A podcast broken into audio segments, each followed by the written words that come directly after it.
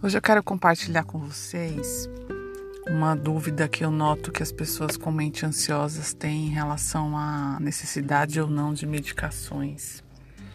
É importante a gente saber exatamente quando que é a hora de procurar um psiquiatra, quando que é a hora de realmente pedir ajuda, pedir socorro, né, naquele mar de tantas emoções, sintomas crônicos que a gente vem sentindo há algum tempo. Então é importante a gente entender que os sintomas de insônia recorrente, aquela insônia que você já sofre há muito tempo, há muitos dias e semanas, choro fácil, você chora por qualquer coisa, sem saber ou sem identificar por que, que você chora, falta de apetite.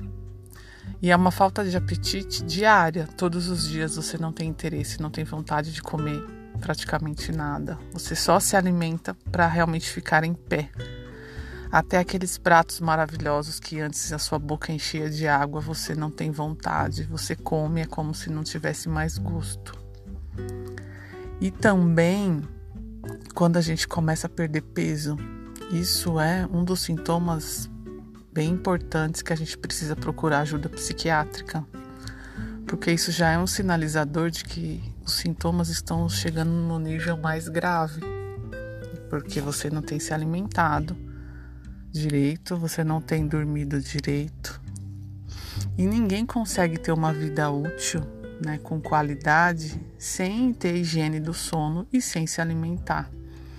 Só que às vezes a gente nota uma certa resistência das pessoas em busca, né, pela pela consulta com o psiquiatra ah, eu dou, eu dou conta, eu posso esperar mais um pouco, esperar mais algumas semanas, alguns meses, isso vai passar e os sintomas vão piorando, vão piorando, vão piorando. Isso quando algumas pessoas que já tomam medicação e a medicação não faz mais efeito. Isso também é um outro sinalizador importante da busca pelo psiquiatra. Se o remédio não faz efeito por você, para você, tem alguma coisa errada. Isso significa que você precisa de ajuda médica. Então a gente tem que começar a desconstruir a resistência né, e o medo do psiquiatra e o medo, da, o medo das medicações. Elas são super importantes quando a gente está numa crise recorrente, uma crise que não passa, sintomas que não passam e eles não deixam você trabalhar, eles não deixam você viver uma vida tranquila, né? Uma vida que você possa ter o seu cotidiano normal. Mesmo a gente buscando atendimento psicológico em níveis críticos como esse, principalmente quando você começa a perceber que você tá num desânimo gigante, você não tem vontade de levantar da cama, você não tem vontade de fazer nada, a sua energia acabou, tudo aquilo que você tinha vontade e interesse, para você não tem mais graça. E o pior, esse é um dos piores sintomas.